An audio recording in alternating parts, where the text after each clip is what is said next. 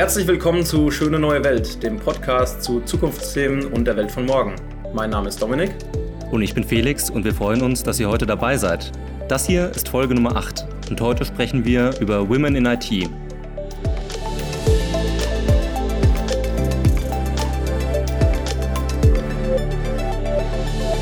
Finde es eigentlich crazy, dass es in 2022 immer noch ein Thema ist, weil das Berufsleben ist ein Bereich, wo ich nicht verstehe, dass es dazu Kontroversen gibt. In unserer Generation ist es doch eigentlich selbstverständlich, ja, dass alle gleichberechtigt sind und äh, alle die gleichen Chancen haben. Meine ersten Berührungspunkte mit dem Thema hatte ich in meiner Zeit bei Accenture. Da wurde das Thema aber durchweg positiv aufgenommen und es wird auch eine 50-50 Frauenquote durch die gesamte Belegschaft festgelegt bis 2025 und auch zum Beispiel KPIs zu den Führungskräften. Ja, aber dann habe ich mir nochmal die Zahlen angeschaut. Zum Beispiel ist nur ein Viertel der Informatikstudierenden weiblich und verfolgt deswegen schon seit ein bisschen längeren viele spannende Initiativen, die versuchen, das zu ändern. Dominik, wie siehst du das? Ja, also ich finde es auch ein super spannendes Thema und wie du schon sagst, ja, es ist eigentlich fast schade, dass man es noch thematisieren muss, weil ich glaube, der Common Sense ist mittlerweile, dass die Frauen in der IT mindestens genauso viel drauf haben wie die Männer. Ja.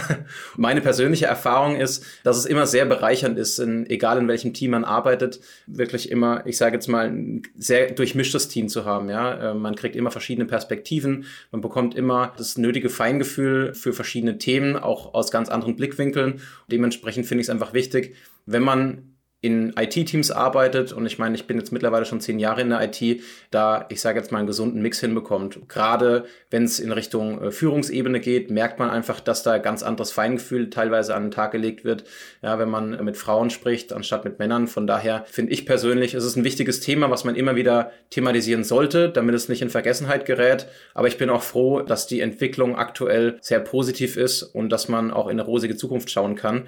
Dazu kann uns äh, unser heutiger Gast auf jeden Fall viel, viel mehr erzählen. Ja, und deswegen bin ich froh, dass wir die Kim heute mit dabei haben. Kim, ich weiß, du kannst dich gleich wahrscheinlich viel besser ankündigen, aber ich versuche mal die lange Liste ein bisschen runterzubrechen. Ja, du hast schon einiges erreicht bisher. Du hast deinen Master in Oxford gemacht und die Summer School in Stanford. Äh, du hast inzwischen eine digitale Beratungsagentur gegründet. Du bist Global Shaper und Delegate für Deutschland in Davos gewesen für das äh, World Economic Forum und aktuell bist du auch Head of Corporate Affairs beim Bitkom. Ja, und innerhalb des Bitkoms bist du jetzt auch Co-Managing Director der Initiative She Transforms IT, also ganz passend zum heutigen Thema und von daher freue ich mich, dass du heute mit dabei bist. Bitte stell dich doch einfach ganz kurz meinen eigenen Worten vor. Ja, vielen Dank für die Einladung erstmal und danke für die Vorstellung. Viele Stationen aus dem CV hast du jetzt gerade schon genannt. Was ich vielleicht noch hinzufügen würde, ist, dass ich, glaube ich, im Kern vor allem neugierig bin. Ich habe bisher ganz viele verschiedene Dinge ausprobieren dürfen, habe äh, Wirtschaft, Politik und Psychologie studiert, also da auch einen sehr breiten Blick bekommen. Bin für den ersten Job nach meinem Masterstudium in Großbritannien nach San Francisco gezogen, durfte mich da im Innovationsökosystem im Silicon Valley austoben und bin jetzt hier in Berlin beim Deutschen Digitalverband Bitkom und habe die Freude, die fantastische Initiative She Transforms IT mit einer Kollegin beim BDI zusammenzuleiten, wo wir uns eben das Ziel gesetzt haben, mehr Frauen in die IT zu bringen, für Digitalthemen zu begeistern und sie dann auch dort zu halten, weil ihr beiden habt das eingangs schon gesagt, man sollte meinen, das ist ein No-Brainer und dennoch, wenn wir uns die Zahlen anschauen, sehen wir, dass es da doch noch einiges Potenzial nach oben gibt und ich freue mich, dass ich mit einem starken Team und auch wundervollen Partnerinnen und Partnern das Ganze jetzt auch in meiner täglichen Arbeit anpacken darf. Und deswegen freue ich mich natürlich auch hier zu sein und mich heute mit euch darüber auszutauschen. Ja, mega. Schön, dass du dabei bist, Kim.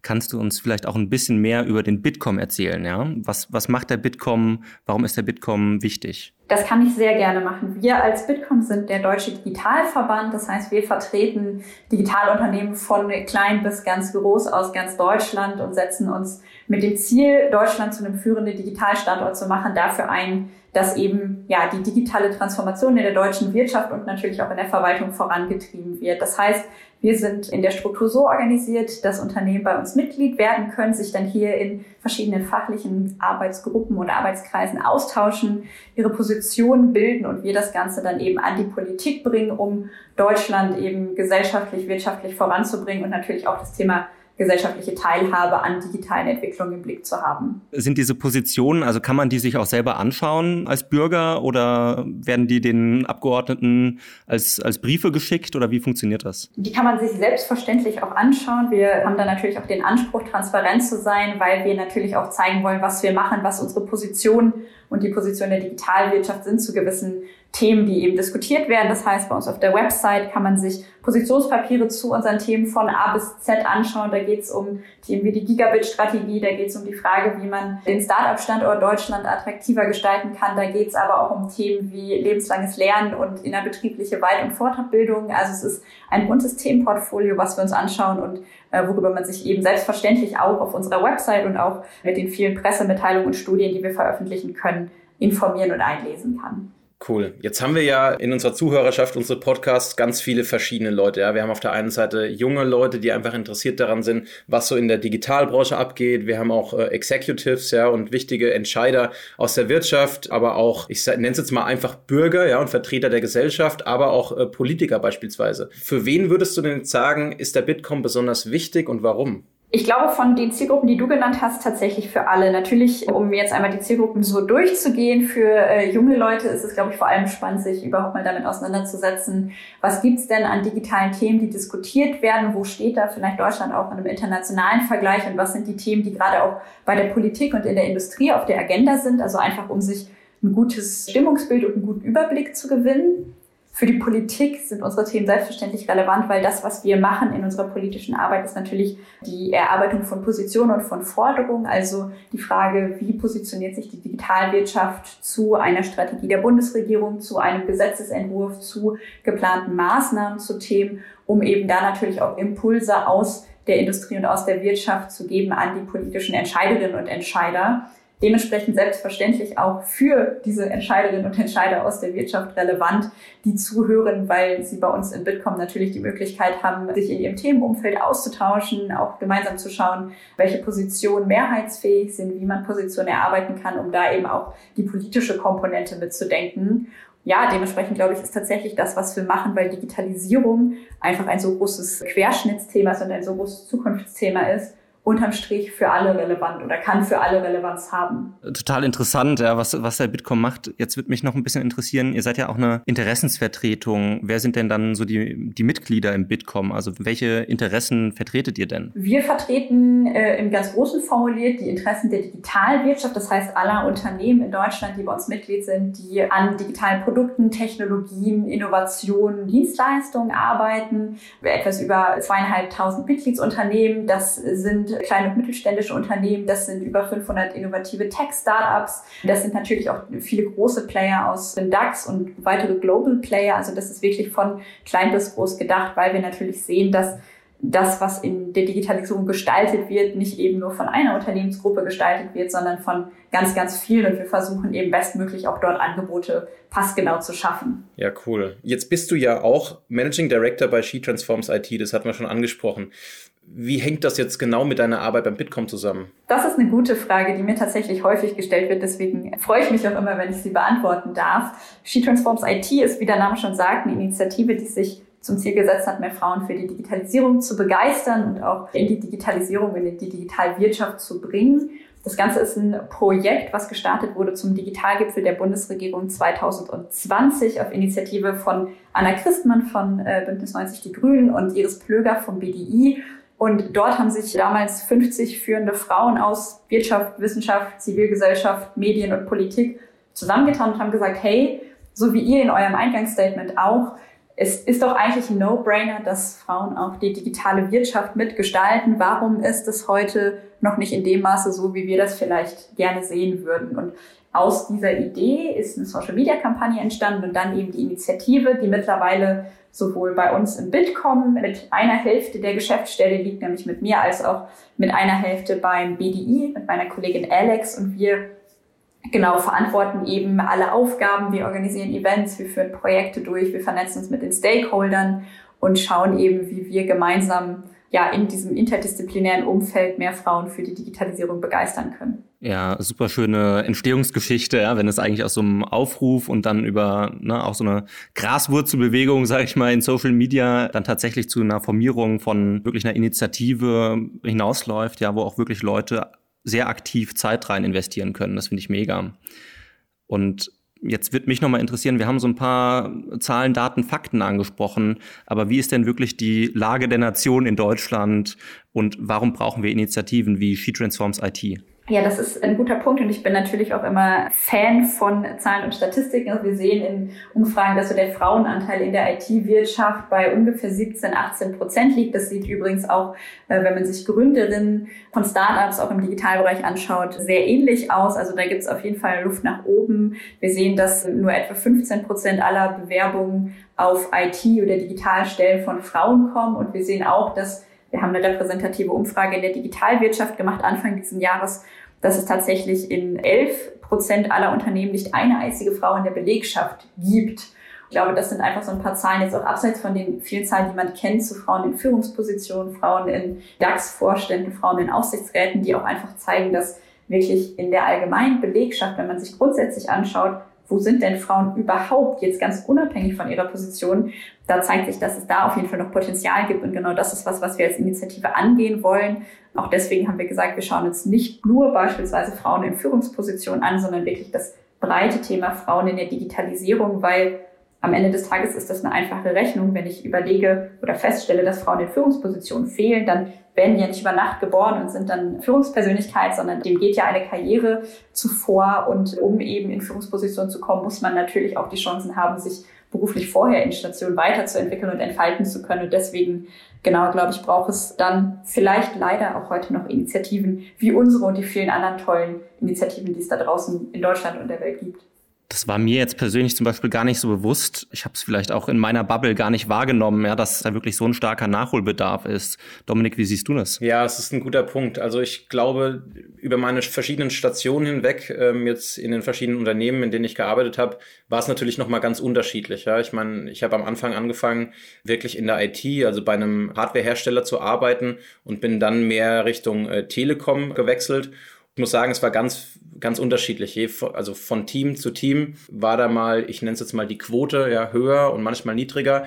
Aber insgesamt ist es natürlich im Vergleich zu anderen Branchen ganz klar eine männerdominierte Branche und das merkt man natürlich auch in den Teams. Also gerade bei dem Team, in dem ich jetzt arbeite, sind wir vielleicht ich sage jetzt mal 10 bis 15 Prozent Frauen, würde ich sagen. Ja, und das ist natürlich schade. Man merkt schon auch an gewissen Ecken, ja, dass da auf jeden Fall Nachholbedarf ist. Also nicht nur in unserem Team, sondern auch übergreifender über verschiedene Unternehmen hinweg. Ja, danke, danke für die Antwort, Dominik. Mich würde jetzt nochmal interessieren, was denn die, die größten Herausforderungen sind, um auch mehr Frauen für die IT zu begeistern.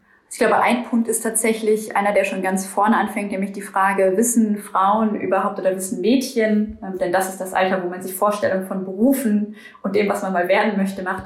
Ähm, wissen die überhaupt, was es bedeutet, in der digitalen Wirtschaft zu arbeiten? Haben sie ein Verständnis davon, welche Jobs es da gibt und wie vielfältig sie sind? Weil wir sehen noch heute, gerade wenn wir auch mit jungen Mädchen sprechen oder wenn wir uns auch Umfragen und Studien anschauen, dass dieses Klischee des äh, Hackers in Hoodie vor einem schwarz-grünen Bildschirm im Keller, das ist dann doch sehr dominierend, auch wenn wir natürlich alle wissen, äh, ihr aus eurer Arbeitserfahrung, so wie ich aus meiner, dass das sicherlich, wenn es ihn überhaupt gibt, ein ganz, ganz, ganz kleiner Teil von Jobs ist, die man im Digitalumfeld machen kann. Also ein erster Punkt ist, der relativ früh ansetzt, äh, ist die Frage, wie schaffen wir es, Mädels überhaupt die Digitalwirtschaft näher zu bringen und klar zu machen, dass ganz viele Kompetenzen, die gerade Frauen auch sehr originär mitbringen, also Kommunikationskompetenz, die, die Navigationskompetenz in komplexen Prozessen, das mitmenschliche Miteinander, dass das Kompetenzen sind, die eben natürlich auch in der Digitalwirtschaft wie auch in vielen anderen Bereichen gefordert und auch sehr nachgefragt sind, dass man es so schafft, dass dieser, dieser Karriereweg, sei das jetzt mit einer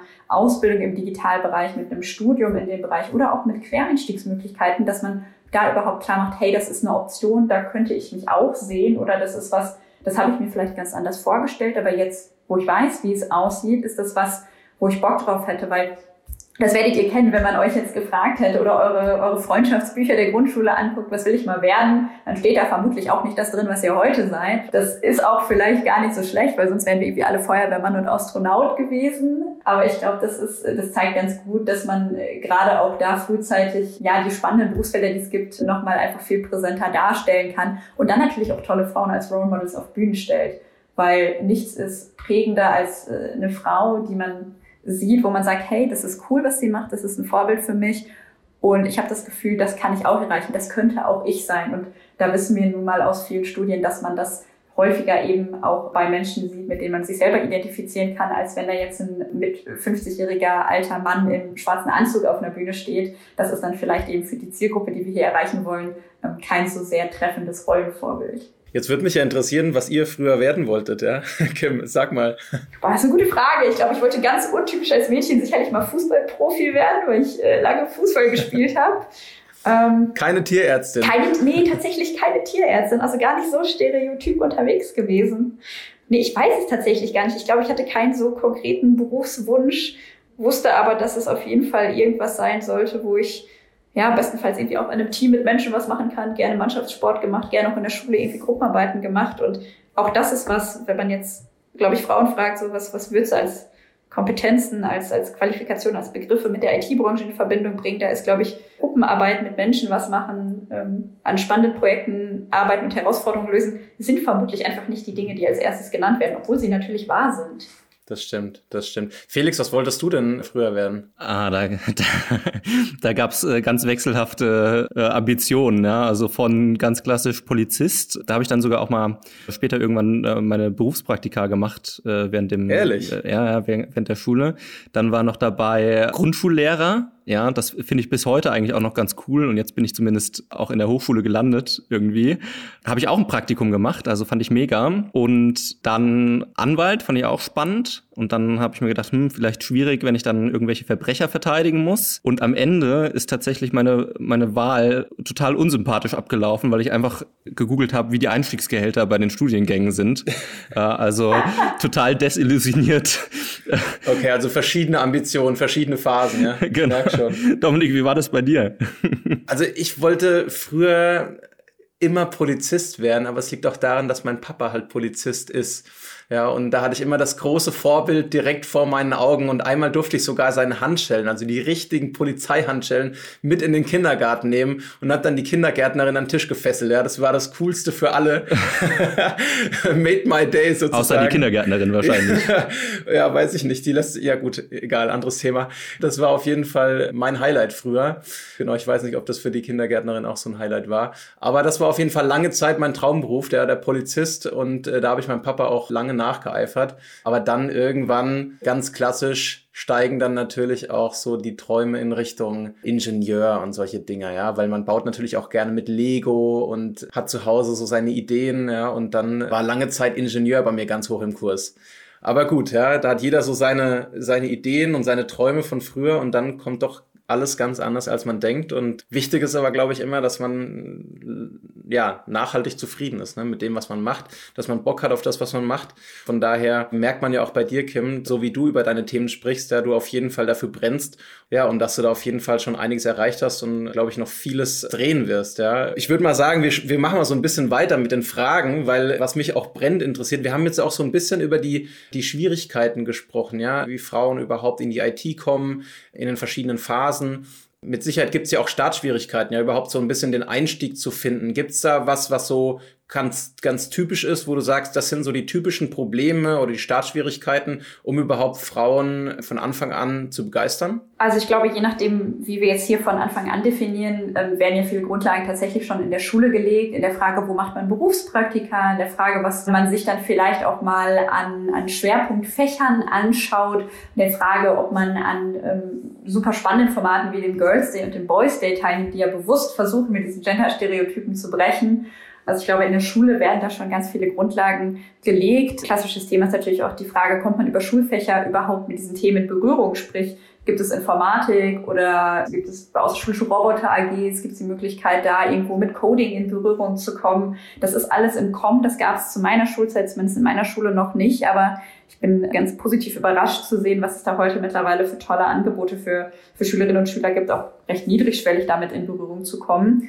Und dann ist es natürlich aber auch mit Blick auf die Studienwahl oder mit Blick auf die Ausbildungswahl so ein bisschen die Frage, hat man eine Vorstellung, in welchem Job man später landet? Und naja, ihr habt es jetzt gerade genannt bei den klassischen Kindheitswünschen als äh, Polizistin, als Polizist, als Tierärztin, als Kindergärtner, da weiß man, oder als, als Lehrkraft, da hat man eine sehr klare Vorstellung davon, wie könnte so ein Berufsalltag aussehen, was mache ich da.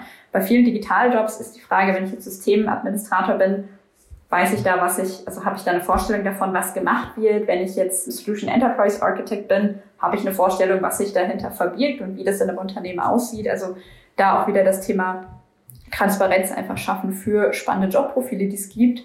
Und dann glaube ich auch einfach dieses Narrativ, dass man, dass man viel ausprobieren darf, weil du hast es gerade äh, gesagt, Dominik, das fand ich ganz schön, dass man natürlich dann auch irgendwie gemerkt hat, man hat einen Job, in dem man glücklich ist und das gerne macht. Und ich glaube, es ist dann auch, wenn man sich das Thema Quereinstieg anguckt, ganz wichtig, äh, da auch zu sagen, hey, man kann vielleicht auch eine Entscheidung getroffen haben, hat das ein paar Jahre gemacht, merkt dann, dass es vielleicht doch nicht mehr so das ist, was einen dann erfüllt, dass man dann auch den Mut hat zu wechseln, den Mut hat zu sagen, ich ändere jetzt nochmal meine Karriere. Das ist was, was in vielen anderen Ländern, also diese Idee, wie gehe ich mit Scheitern um und Co. Ähm, oder wie gehe ich auch mit neuen Berufswegen und Werdegängen um, das ist was, wo es in Deutschland noch sehr geradlinig gehandhabt wird und wo die Erwartungshaltung ist, dass das sehr geradlinig ist mit Bachelor, Master, Promotion, Job 1, Promotion 1, Job 2, Auslandsaufenthalt, Job 3, Managementrolle. Und ich glaube, das ist auch was, wo man einfach viel mit den ja, mit den Vorurteilen brechen kann und auch zeigen kann, hey, es gibt super tolle Möglichkeiten, einen Quereinstieg zu machen. Es gibt total viele spannende Projekte, an denen man arbeiten kann, ohne gleich auch eine Informatikpromotion mitzubringen. Also ich glaube, das sind, das zieht sich so über den Lebensweg. Da gibt es so ganz viele Sollbruchstellen, die man sich anschauen kann und wo es auch immer schon tolle Innovationen gibt, um das Ganze zu lösen oder besser zu machen. Jetzt ne, haben wir ja auch viel über dieses Thema gesprochen, okay, was kann man ne, im, im Kindesalter machen, Role Models während der Schule, mit Girls Days etc. Was kann man machen, um für Studium zu motivieren? Aber wie sieht es denn jetzt nach dem Studium aus? Also gibt es denn, ich sag mal, systematische Steine im Weg für den ersten Job, die für, keine Ahnung, Frauen zutreffend für Männer eher nicht, zum Beispiel Art der Ausschreibung, wie die geschrieben sind oder ähnliches? Das ist ein gutes Thema. Das wäre jetzt auch das Erste, was mir in den Kopf gekommen ist. Also man sieht beispielsweise an Ausschreibungen, dass wenn man sich Ausschreibungen anschaut und sie mehr auf Frauen ausrichtet, ähm, dass man dann auch deutlich mehr weibliche Bewerbungen von Frauen bekommt, einfach weil sie sich mehr angesprochen fühlen. Es sind aber dann auch im Bewerbungsprozess ähm, Dinge, wie die Frage, wenn man vier Bewerbungsinterviews beispielsweise hat, führt man die mit vier Männern oder hat man da dann auch schon das Gefühl, dass man da ein diverses Unternehmen hat, werden auch ja, Fördermöglichkeiten für Frauen, seien das Themen wie, wie Vereinbarkeit von Familie und Beruf, aber auch interne Fördermöglichkeiten, Mentoring-Programme, Weiterbildung und Co. wird das gefördert und auch angesprochen. Das sind viele Themen, da können Arbeitgeber auch schon im ersten Schritt relativ niedrigschwellig Dinge anpassen also beispielsweise auch einfach mal die weibliche Belegschaft fragen, hey, hätte euch das angesprochen, was würde euch noch ansprechen, was sind Dinge, die wir vielleicht gar nicht auch im Blick haben, weil ich glaube, ein wichtiger Punkt ist, das ist häufig eine Konstruktion oder das ist häufig ein Setup, was wir sehen, das hat sich einfach in den Jahren so entwickelt. Das ist äh, per se, davon bin ich überzeugt, von Männern und von denen, die das Design nicht böse gemeint oder nicht, nicht im Design schon ausschließend gedacht, sondern es ist einfach was, was sich in Strukturen so ergeben hat und was damit Hürden aufgebaut hat, die sich so ergeben haben. Und ich glaube, dieses bewusste Reflektieren und das Wahrnehmen, ähm, hey, eine Frau sieht Dinge vielleicht anders als ein Mann, eine Frau bewirbt sich erst auf eine Stellenausschreibung, wenn sie 90 plus Prozent der Anforderungen erfüllt, ein Mann schon bei 60 Prozent. Ähm, das sind viele Dinge, wo ich glaube, im ersten Schritt, wo auch einfach eine Aufmerksamkeit für geschafft werden kann in Unternehmen, um dann niedrigschwellig zu gucken, was kann ich denn schon einen einfachen Gewinn mitnehmen, wenn ich Stellenanschreibungen anpasse, wenn ich schaue, dass man äh, nicht nur mit Männern Bewerbungsgespräche führt, wenn ich ein Mentoring-Programm aufbaue, wenn ich ein Buddy-System habe, was Frauen durch die ersten Wochen begleitet, wenn ich vielleicht auch schon eine Hochschulkooperation mache, um da frühzeitig auch schon Talente zu binden. Also all das sind Dinge, die kosten auch nicht viel. Also ich glaube, das ist eine wichtige Message. Man muss nicht immer ganz tief in den Geldsack greifen und sagen, man kann alle Probleme nur mit Geld lösen. Es gibt viele Dinge, wo man auch einfach strukturelle Barrieren nehmen kann, ohne dass das jetzt großartig Geld kosten würde auf unternehmerischer Seite. Ja, das ist doch eigentlich ein äh, motivierendes Plädoyer, ja, weil Kosten sind natürlich äh, ein Thema, das viele immer im Blick haben. Aber wenn wir uns jetzt angucken, ne, wir haben wir haben die Hürden beim zum Studium motivieren geschafft. Jetzt haben wir die Hürde zum Berufseinstieg geschafft. Jetzt geht es natürlich auch um Karriere und Aufstieg in Führungspositionen. Und da wird ja oft diese gläserne Decke thematisiert. Ist die in der IT schon am Bröckeln oder bewegt sich da nichts? Ja, das würde ich mir wünschen. Also ich glaube, wenn ich glaube, dass sich da nichts bewegt, dann ähm, würde ich weniger motiviert meinen Job machen können. Ich glaube, die bröckelt nur noch nicht schnell genug, weil das sind einfach Strukturen, die sich seit Jahrzehnten so geschaffen haben und so ergeben haben, wie sie sind. Ich habe aber schon das Gefühl, dass da viel getan wird. Man, man merkt, dass das Thema Frauenförderung, Gleichstellung auch viel mehr aktuell zum Fachkräftethema wird und damit natürlich auch viel präsenter auf der Agenda von Entscheiderinnen und Entscheidern in Unternehmen ist. Man sieht, dass auch viele den ersten Schritt der Awareness getan haben und dass dann eben die zweite Frage kommt, was können wir denn jetzt machen bei uns? Was, was würde denn helfen? Was gibt's denn für Best Practices? Und ich glaube, da tut sich auf jeden Fall schon was. Und das ist ja auch das, was ihr eben berichtet habt. Also wenn ihr sagt, ihr habt Unternehmen kennengelernt oder seid aktuell in Unternehmen, wo das ein Thema ist, was mit KPIs hinterlegt ist, wo es Zielvorgaben, wo es Quotierung und Co. gibt, das finde ich, zeigt ja schon sehr schön, dass sich da auch eben in der Branche in vermeintlich vormals sehr männerdominierten Bereichen auf jeden Fall was tut und auf jeden Fall auch das Bewusstsein da ist. Das stimmt auf jeden Fall. Also man merkt schon, dass sich da was tut. Und das ist ja genau richtig so, ja, dass es da in die richtige Richtung geht. Inwiefern sehen sich denn Unternehmen überhaupt in der Verantwortung, da irgendwas zu ändern? Ist es mehr, weil man es eben machen muss, weil es eben gerade gut angesehen ist, also so à la Greenwashing? Oder ist da wirklich so eine intrinsische Motivation, da was zu ändern? Ich denke, da sieht man auf jeden Fall eine sehr intrinsische Motivation, was zu ändern. Die ist natürlich auch bedingt durch externe Faktoren. Thema Fachkräftemangel habe ich gerade angesprochen. Also man kann es sich schlichtweg auch einfach nicht mehr leisten, die Hälfte der Bevölkerung irgendwo zu ignorieren oder nicht adäquat zu fördern, weil man schlichtweg damit auf Talente verzichtet, die Mitbewerber äh, und Mitbewerberinnen dann sehr gerne nehmen. Also ich glaube, das ist auch einfach dadurch, dass es zum Fachkräftethema und zum Standortthema geworden ist, ist ein Thema, was viele Unternehmen jetzt auch mit einer sehr intrinsischen Motivation vorantreiben. Und man sieht natürlich auch, auch das hattet ihr eingangs erwähnt, dass man eben merkt, dass wenn Frauen in Führung sind, dass wenn man diversere Teams hat, dass dann nicht nur die Arbeitsatmosphäre eine andere ist und die Gesprächskultur und die Kommunikationskultur, sondern auch das Handfest der Unternehmenserfolg besser wird. Also wir, wir haben Studien, die belegen, dass diverse und gemischte Teams einen höheren Return on Invest bringen, eine höhere, einen höheren Gewinn für Unternehmen und eben das sind Zahlen und Fakten, da kann man auch den noch so hartgesottenen CEO mit überzeugen, weil da geht es ans Kerngeschäft, da geht es um Zahlen, Daten und Fakten. Und ähm, deswegen glaube ich schon, dass viele auch erkannt haben, dass es nicht nur ein Thema ist, wo man sagt, es ist nice to have, dass wir Frauen fördern, weil es irgendwie auch nett ist und das macht man heute so, sondern dass es auch ein Kerngeschäftsthema geworden ist, eben auch durch Erfolgsgeschichten, die da geschrieben wurden. Cool, das heißt, ähm, im Prinzip, dass die Wirtschaft und die Unternehmen jetzt schon mal so eine Grundmotivation haben. Ja, das, das merkt man. Jetzt wenden wir so ein bisschen den Blick in Richtung Politik.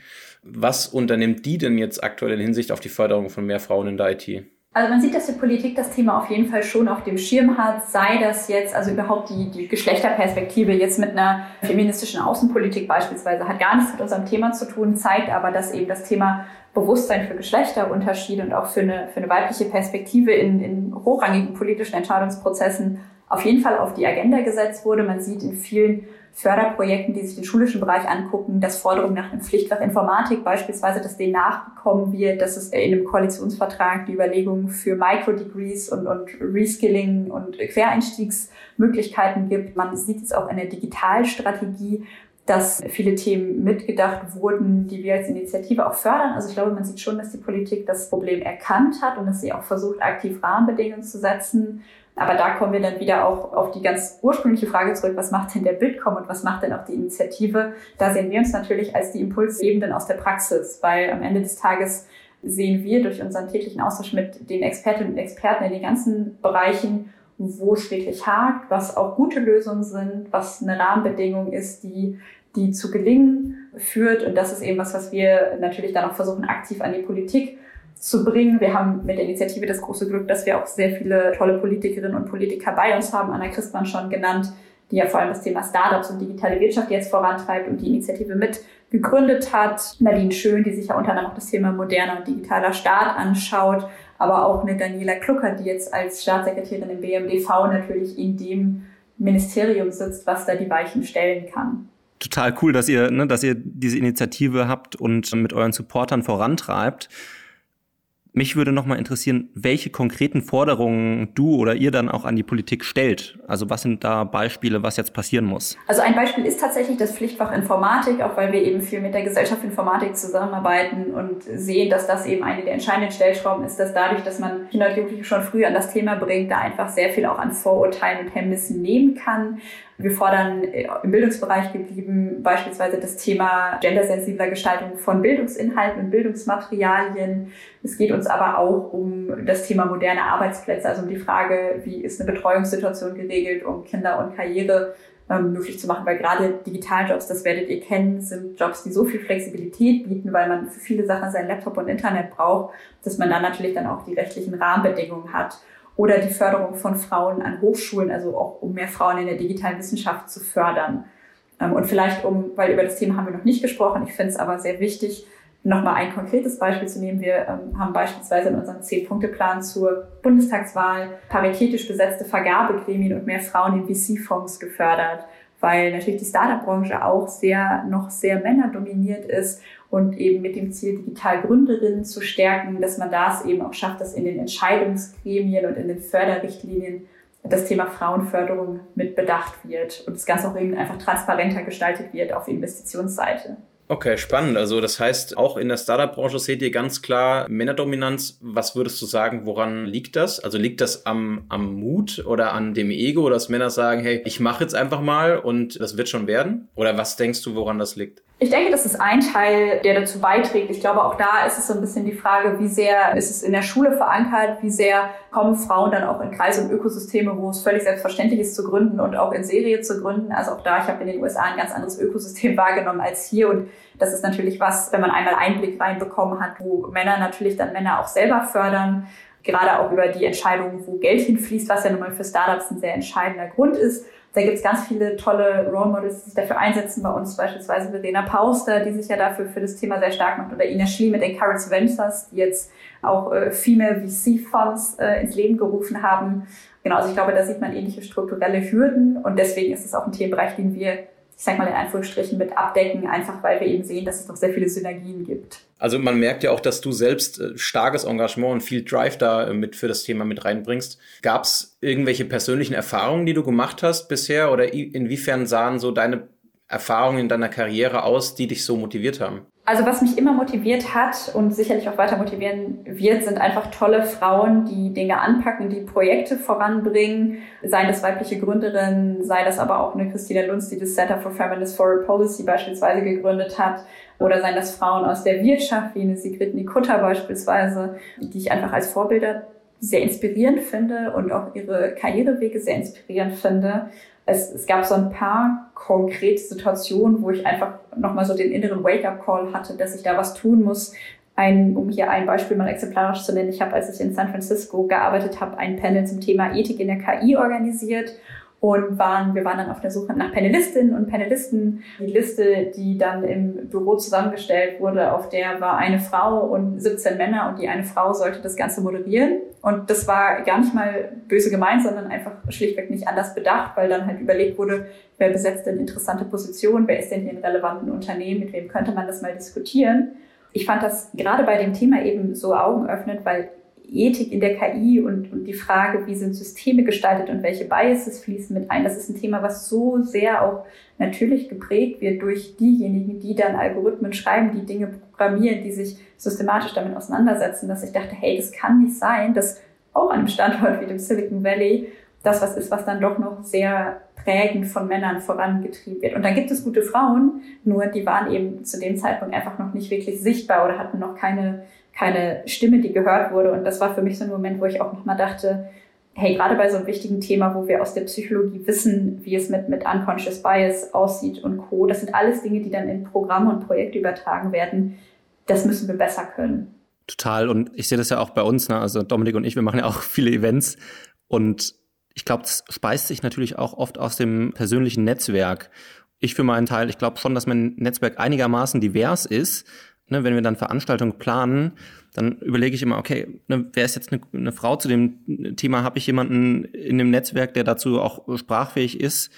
Ganz oft merke ich, einfach, ne, wenn ich selber reflektiere, okay, mir fallen irgendwie zuerst meine, meine Buddies an irgendeiner Stelle ein, dann muss ich halt einen Schritt zurückgehen und gucken, okay, kenne ich da jemanden oder ich mache eine LinkedIn-Recherche und muss jemanden cold callen, ja, weil ich ne, das selber, also da merke ich es manchmal auch bei mir selber, dass, dass da doch die Tendenz dazu neigt, einfach irgendeinen Kumpel, den man auf WhatsApp hat, mal schnell anzupingen. Ja? Absolut, und das finde ich auch, das, das ist natürlich nur menschlich. So geht's mir ja auch, nur dass dann eben meine Bubble, die ich vorschlagen würde, anders aussieht. Aber dazu vielleicht so ganz konkret, ist ja vielleicht dann auch für die Zuhörerinnen und Zuhörer ganz spannend, zwei ganz konkrete Tipps sollte man mal wieder vor der Frage stellen, wie besetze ich denn Panel? Es gibt die wunderbare Seite speakerin.org eben mit genau dem Ziel, mehr Frauen auf die Bühnen zu bringen, wo sich ganz, ganz, ganz viele tolle Frauen registriert haben und auch registrieren können, wo man also wirklich von A bis Z zu Themen Personen findet, die eben auch schon Bühnenerfahrung haben, die Lust haben, zu Themen zu sprechen und die auch Expertise mitbringen. Das ist so der eine ganz konkrete Tipp. Und der zweite ist, weil das hören wir auch häufig, ja, wir haben eine Frau angefragt und die hat halt abgesagt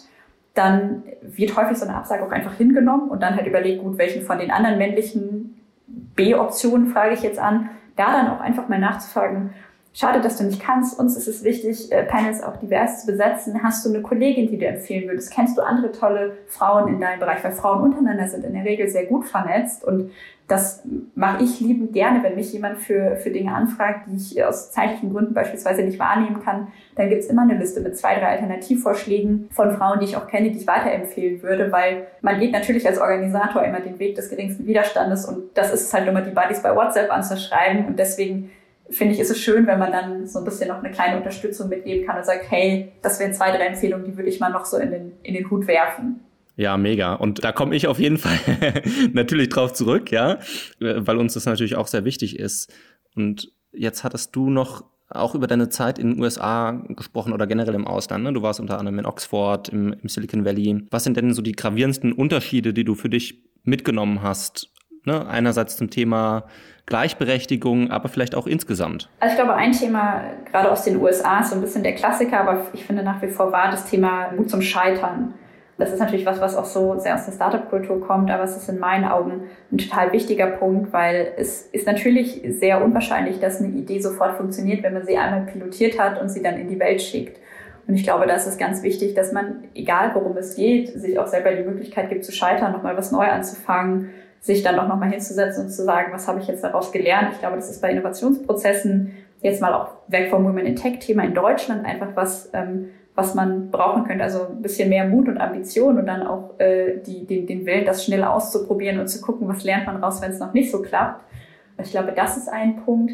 Und ich glaube, ein zweiter Punkt ist das, was ich eben schon mal kurz angerissen hatte, die, die Frage nach der Gradlinigkeit von Lebensläufen. Ich habe das vielleicht, um kurz mit der persönlichen Geschichte zu untermauern, ich habe ähm, damals mein erstes Studium am Bodensee an der Privatuni angefangen und hatte super hohe Erwartungen, kam direkt aus dem Abi und dachte, das klingt wunderbar, das machst du jetzt und war total enttäuscht, weil es war einfach nicht das Setup, in dem ich mich wohlgefühlt habe und gut lernen konnte und fand es aber sehr schwierig und habe sehr mit mir gehadert, dieses Studium abzubrechen und mir was Neues zu suchen, weil es noch so sehr stark dieses verankerte Narrativ gab, gerade als Erstakademikerin, dass wenn man schon mal an die Uni geschafft hat, dass man das dann auch durchziehen muss, no matter what. Und es ist natürlich überhaupt kein Hals- und Beinbruch, wenn man was abbricht und es neu anfängt oder wenn man auch eine Karriere gemacht hat und in der Mitte dann denkt, hey, ich würde gerne nochmal umschulen und was Neues machen. Ich habe aber häufig das Gefühl, dass da gerade auch beispielsweise in Einstellungsprozessen häufig dann doch auf den CV geschaut wird, ist das geradlinig, machten die Praktika Sinn, waren die Referenzen sinnvoll, war jeder Karrierewechsel irgendwo äh, mit einem sinnvollen Narrativ unterlegt. Und ich glaube, auch so nimmt man sich sehr viel Potenzial, einfach äh, eine diversere ja, Kultur und Gesellschaft und auch Unternehmenskultur auf die Beine zu stellen, ganz unabhängig von der Branche weil das werdet ihr auch kennen. Es ist natürlich cool, irgendwie so seine Tech-Buddies zu haben, die alle mit einem selber irgendwie an WHU, ZU, FU und der Frankfurt School waren. Es ist super cool, aber es ist natürlich auch total spannend, mit Leuten zu sprechen, die aus einem ganz anderen Background kommen. Und ich glaube, da ja, kann man einfach noch sehr viel lernen, was so ein bisschen mehr Flexibilisierung und auch Offenheit für, für alternative Karrierewege angeht ja, Silicon Valley ist ja gerade so ein Beispiel dafür, ja, dass viele Leute zusammenkommen mit ganz vielen unterschiedlichen Hintergründen, ja, und zusammen irgendwie an Themen arbeiten, die dann hoch erfolgreich teilweise werden, ja. Noch dazu macht es ja auch Spaß, ja. Siehst du jetzt die Gefahr, dass wir Fachkräfte in Deutschland ausbilden, ja, und das auch relativ teuer und die dann an andere Nationen verlieren? Ich glaube, das kann schon eine Herausforderung sein, bei der wir nicht die Augen verschließen sollten, weil man sieht das natürlich schon gerade in einem Land, in dem ein Großteil des Bildungssystems äh, kostenfrei ist oder mit sehr geringen Kosten verbunden ist, gepaart mit der Möglichkeit, an den anderen Ländern sehr schnell sehr gute Gehälter zu machen. Das ist natürlich ein attraktiver Weg, den ich auch bei vielen Freunden und Bekannten gesehen habe und den natürlich auch ich irgendwo gegangen bin mit der Ausbildung in, in Deutschland, einer stipendienfinanzierten Ausbildung in Großbritannien und dann dem Berufseinstieg in San Francisco. Das ist was, was ich auch selber sehr gut kenne ich glaube, auch das geht aber wieder zurück auf die Frage, schaffen wir es, einen attraktiven Standort zu machen? Schaffen wir es, attraktive Angebote zu, zu schaffen? Übrigens auch außerhalb der, der Wirtschaft selbst, weil ich glaube, die Wirtschaft ist natürlich irgendwie ein großer Hebel, den wir uns auch anschauen und den ich auch sehr gut kenne, aber es ist natürlich auch zum Beispiel eine Frage für die Verwaltung. Also schaffen wir es auch, Jobs in der Verwaltung, in der Verwaltungsmodernisierung, in Ministerien und Co. attraktiv zu machen und schaffen wir es da guten Leuten die Perspektive zu geben, hey, hier kannst du was gestalten, hier hast du mit dem Job einen wirklich großen Hebel auch substanziell was in Deutschland zu verändern und voranzubringen und Deutschland zu einem führenden Digitalstandort zu machen. Das müssen aber natürlich attraktive Konditionen sein, damit man nicht einfach sagt, ich nehme jetzt den dann vermeintlich auch wieder einfacheren Weg in den besser bezahlten Job im Ausland. Und wer ist da jetzt in der Verantwortung? Ich glaube, das sind wir alle. Also ich glaube, es ist natürlich irgendwo an der Frage, wie immer der Politik da Rahmenbedingungen zu setzen, dass Jobs attraktiv sind, dass natürlich der Staat als Arbeitgeber auch attraktiv ist, wenn wir uns das Thema Verwaltung anschauen. Das sind aber natürlich auch die Unternehmen, weil am Ende des Tages ist das natürlich auch der, der War of Talents und der, der Kampf darum, wer die besten Talente bekommt, jetzt ganz abseits vom Pass und von der Herkunft. Und ähm, ich glaube, auf der politischen Seite ist das viel auch eine Frage von Einwanderungssystem und der Idee einer, einer, einer Blue Card und der Idee, ähm, wie wir denn digitale Talente auch schneller und besser und bürokratieärmer ins Land holen können. Es ist aber natürlich auch eine Frage, wie wir gute ähm, Leute, die wir hier im Land ausgebildet haben, bei uns halten können. Und das ist natürlich dann eine Frage der einzelnen Wirtschaftsplayer und Unternehmen. Ja, absolut. Jetzt ist ja gerade in Deutschland der Mittelstand die treibende Wirtschaftskraft, ja, also wirklich langjähriger Innovationstreiber, Hidden Champion. Wie muss der sich denn verändern, um das Potenzial auszuschöpfen, ja, um auch da was passieren zu lassen in Richtung mehr Frauen in IT und generell in der Wirtschaft? Also ich glaube, vielleicht ein Kommentar vorweg ich denke, der Mittelstand ist ja in vielen Stellen schon sehr weit. Wird natürlich immer verglichen mit den großen Konzernen und daneben sieht immer alles äh, vielleicht nicht ganz so rosig und glänzend aus, aber ich glaube, im Mittelstand gibt es wahnsinnig viele tolle Leute, auch tolle Frauen, die in Unternehmensnachfolgen, in Familienunternehmen da echt einen guten Job machen und ein Unternehmen gut und zukunftssicher aufstellen. Ich glaube, je nachdem, welche Unternehmen und welche Sparten man sich anguckt, ist natürlich Awareness Building schon nochmal ein Thema. Also wirklich auch einfach in ich sage das jetzt so direkt, Männergruppen reinzugehen und zu sagen, hey, guckt euch mal um, bildet das die Gesellschaft ab, für die ihr Produkte und Dienstleistungen anbietet, für die ihr arbeitet, für, für die ihr auch arbeiten wollt? Oder glaubt ihr nicht, hier fehlt noch ein bisschen was und es könnte bunter und diverser aussehen? Und dann, glaube ich, braucht es aber auch ganz konkrete Handlungsanweisungen, weil wenn jemand als CEO im Mittelstand erkannt hat, so, hey, ich würde da gerne was machen, dann ist natürlich die nächste Frage immer, und was? Und das ist beispielsweise was, wo wir jetzt mit She Transforms IT auch dran arbeiten, nämlich konkrete Leitfäden und, und Handlungsempfehlungen auf die Beine zu stellen und mal Best Practices zu teilen, weil ich glaube, da, da gibt es sehr viele auch Mittelständler, die gewillt sind, den Weg zu gehen und die aber aktuell vor der Herausforderung stehen, dass sie sagen, ja, wir würden ja gerne Frauen einstellen, aber die bewerben sich nicht. Die, die Analogie, mit der ich dann immer gerne komme, ist, sie würden ja auch nicht sagen, ja, wir stellen halt das Produkt her, was kauft halt keiner. Also da würde man ja auch nicht sagen, das ist der Status quo, blöd, machen wir halt was anderes und ich glaube, das nochmal mehr auch zu verankern, dass es Varianten gibt, wie man das lösen kann und dass es irgendwie auch Initiativen und Unternehmen gibt, die das unterstützen und auch schon als Role Model den Weg gegangen sind, ist, glaube ich, super wichtig. Ja, sehr treffender Vergleich, äh, hat mir sehr gut gefallen. Du hattest auch das Thema äh, Verwaltung angesprochen, ja, und dass die Verwaltung attraktiver werden muss eigentlich, ne, für junge, innovative Köpfe, äh, Männer und Frauen gleichermaßen. Aber wie, wie könnte man das denn schaffen? Also wie müsste die Verwaltung zum Beispiel Ausschreibungen gestalten oder ihr Setup gestalten? Also ich glaube, es gibt so auch da wieder Thema geradlinige Lebensläufe. Es gibt natürlich viele Positionen, die per se spannend sind, für die braucht man dann aber formell die Qualifikation eines Masterabschlusses oder einer Promotion oder überhaupt eines Hochschulabschlusses wo natürlich immer so ein bisschen die Frage ist, ist das für jeden dieser Jobs notwendig oder machen wir das so, weil wir das schon immer so gemacht haben? Also ich glaube, das ist ein Thema, Quereinstieg in die Verwaltung ist wahnsinnig schwierig, beziehungsweise in der Regel finanziell einfach super unattraktiv für Leute, die sehr viele Talente aus meinetwegen der freien Wirtschaft mitbringen oder aus dem Gründungstum, aber bei denen es beispielsweise dann an schlichtweg einem, einem qualifizierenden Hochschulzeugnis scheitert, was ich sehr, sehr dramatisch finde. Ich glaube, es geht da aber auch viel darum, spannende Projekte, die die Verwaltung macht, nochmal noch mal besser darzustellen. Und es gibt total viele interessante Innovationsunits. Es gibt total viele tolle Leute, die da arbeiten, aber die stellen sich vielleicht auch einfach nicht so dar, wie das eine Wirtschaftsabteilung macht, also wie das Corporate Communications von einem großen Konzern macht. Also auch so das Thema, wie sehr transportiere ich denn in die Öffentlichkeit, an was wir hier spannend arbeiten, was es hier für ein Arbeitsumfeld ist und was man hier gestalten kann damit man auch da, auch da wieder ähnliches Imageproblem wie mit dem Hacker im Keller, der verstaubten Verwaltung, wo man irgendwie noch mit, mit Windows 98 arbeitet. Das sind natürlich auch Bilder, die wir alle kennen und die sicherlich auch irgendwo einen Kern Wahrheit in sich haben, aber die natürlich in ganz vielerlei Hinsicht überholt sind. Und dann glaube ich tatsächlich auch einfach das Ganze bewusst fördern. Es gibt diese tolle Initiative und ich komme auch sicherlich gleich auf den Namen, die Innovationsunits im Bundesministerium, Work for Germany und Tech und Code for Germany das finde ich zum Beispiel wahnsinnig toll, weil die geben äh, eben Leuten aus der Wirtschaft mit Expertise die Möglichkeit, in ja, sehr strukturierten Innovationssprints zusammen mit Mitarbeiterinnen und Mitarbeitern von Bundesbehörden zu arbeiten, um dort an Innovationsprojekten zu arbeiten. Und ich glaube, das ist ein erster richtiger Weg, ohne jetzt das Rad gleich neu erfinden zu wollen, sondern um mal partiell was zu testen, zu gucken, dass es funktioniert und es dann eben größer zu machen. Ja, ich glaube, das, was du gesagt hast und insgesamt unser Podcast soll ja auf jeden Fall unseren Zuhörerinnen ja den Mut geben, da auch mal äh, vorauszugehen und äh, auch mal sozusagen das Zepter in die Hand zu nehmen. Jetzt haben wir aber ja nicht nur Zuhörer und Zuhörerinnen im gehobenen Alter, sondern wir haben ja auch viele junge Zuhörer, die natürlich da auch Lust haben, vielleicht jetzt mal was zu bewegen, was zu gestalten. Oftmals habe ich aber das Gefühl, ähm, dass gerade so durch Autorität und durch alte Strukturen auch da die, ja, die Vielfalt rausgenommen wird, ja, weil Entscheidungen eben oftmals bei älteren Leuten liegen. Und da wäre jetzt so meine Frage äh, an dich.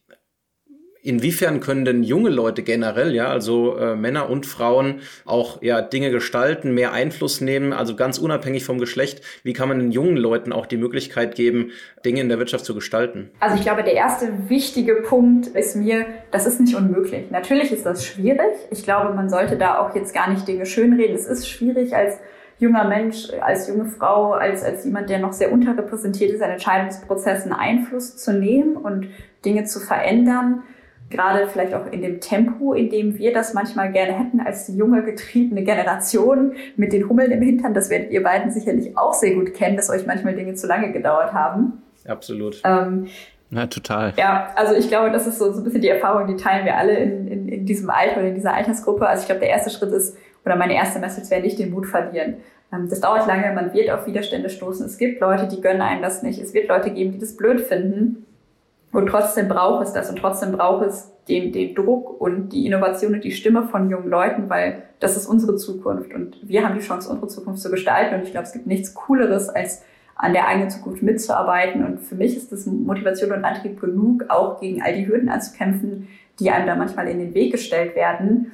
Und ich glaube, das ist auch an uns, die wir dann vielleicht doch für manche Generationen schon die ältere Generation sind, auch so ein bisschen der Aufruf, überlegt, was, was ihr früher gebraucht hättet. Ich war vor zwei Wochen auf einem Vortrag und auf einem Festival der Maker School und dort war meine Zielgruppe für die Kino, die ich gegeben habe, äh, achte bis elfte Klasse. Und für die bin ich dann halt schon irgendwie auch Teil der alten Generation. Und ich glaube, da ist es ganz wichtig, dass wir dann auch überlegen, als die, die sicherlich viel Glück auch hatten, viele Privilegien mit auf den Weg gegeben bekommen haben, zu überlegen, was kann ich zurückgeben? Sei das als Mentor und Coach, sei das als jemand, der Türen öffnet, sei das als jemand, der mal eine Stellenanzeige weiterleitet, der mal über ein CV schaut, der sich eine Bewerbung für die Uni durchliest, der vielleicht mal eine Intro macht zu einem interessanten Partner, weil auch wir unterschätzen die Zugänge, die wir schon haben. Ich glaube, das zu nutzen und auch weiterzugeben, an die nächste Generation, die kommt und zu überlegen, was, über was habe ich mich denn gefreut? Wer war denn für mich Mentorin und Mentor? Was war denn für mich so ein entscheidender vielleicht Schubs in die richtige Richtung? Das zu reflektieren und das weiterzugeben, ist, glaube ich, was, was wir auch schon tun können. Das finde ich auch ganz wichtig. Absolut. Und du hast es gerade schon angesprochen. Ich habe auch vor drei Jahren oder so mal so einen kleinen Innovationsworkshop gemacht in der Schule, ähm, in, tatsächlich in Felix äh, seiner Heimatstadt in Hattersheim. Und da haben wir so einen Innovationsworkshop gemacht, eine Woche lang, wo wir elf Klässlern die Möglichkeit gegeben haben, an eigenen Ideen zu arbeiten. Und da merkt man auch wieder, und ich war ganz überrascht, ja, welche Ideen und, und mit welcher Energie die jungen Erwachsenen da sprühen, ja, und mit welcher Frische da auch an Themen gearbeitet wird, wo man dann auf einmal merkt, hey, das ist eine ganz andere Perspektive, die müsste ich auch mal in mein Arbeitsleben, in meinen Alltag mit reinbringen. Auch wirtschaftlich ist es ja zuträglich für Unternehmen, äh, mehr auf junge Leute zu hören, ja. Ich meine, da ist auch eine, eine Käuferschaft, da ist auch eine Zielgruppe. Wenn man das mit einbezieht, dann hat man oftmals nochmal ganz andere, ich sage jetzt mal, Kanäle für Umsatzer geschaffen, die man vielleicht sonst gar nicht so gesehen hätte. Ja, absolut. Und ich glaube, das sind Dinge, die fallen uns hier nicht schwer. Also eine Intro zu machen zu jemandem, den wir eh kennen, das mag für andere vielleicht sehr unerreichbar oder sehr abwegig scheinen. Für uns ist es aber im Zweifel sind es zwei Klicks und eine E-Mail. Und ich glaube, so ist, so ist es auch total hilfreich, dass man nicht eine Generation gegen die nächste ausspielt, sondern auch schaut, wie kann ich denn da über die Generation hinweg eine Brücke bauen und wie können wir die nächste Generation mitnehmen, wie können wir auch eine Brücke bauen zu der älteren Generation, weil ich glaube, sich gegenseitig den, den schwarzen Peter zuschieben, das hat ja noch nie irgendwo sinnvoll und lösungsorientiert bessere Ergebnisse gebracht. Das war jetzt schon fast das perfekte Abschlussresümee oder auch Plädoyer. Aber eine Frage habe ich noch, ja, Kim. Welche nächsten Schritte stehen denn bei dir an? Welche neuen Projekte können wir in nächster Zeit von dir erwarten? Es ist eine gute Frage. Nach den drei Wochen USA-Urlaub, aus denen ich, wenn dieser Podcast ausgestrahlt sein wird, vermutlich schon gut erholt wieder zurückgekommen sein werde, bei mir stehen unterschiedlichste Projekte an. Wir haben mit She Transforms IT ganz viele wunderbare Ideen in der Pipeline, beispielsweise Frieda, ein Projekt, wo wir Frauen in der digitalen Arbeitswelt vorstellen und mal einen Blick hinter die Kulissen werfen, wie denn so der Arbeitsalltag in verschiedenen Digitaljobs aussieht. Wir haben viele tolle Veranstaltungen, die anstehen, unter anderem beispielsweise die MINT-Aktionswoche von unserem Kooperationspartner MINT vernetzt für mich ganz persönlich äh, geht die Reise aber auch weiter, weil ich mir das Thema Digitalisierung nochmal mit einer noch breiteren Brille anschauen möchte. Das Thema Frauen in der Digitalisierung ist eins, ein super wichtiges. Ähm, aber was mich natürlich auch umtreibt, ist die Frage, welche Transformationskraft hat Digitalisierung für die gesamte Gesellschaft und wie schaffen wir es da auch mit Blick auf das Thema gesellschaftliche Teilhabe wirklich alle mitzunehmen, wozu die Frauen gehören, aber natürlich auch noch viele andere Gruppen.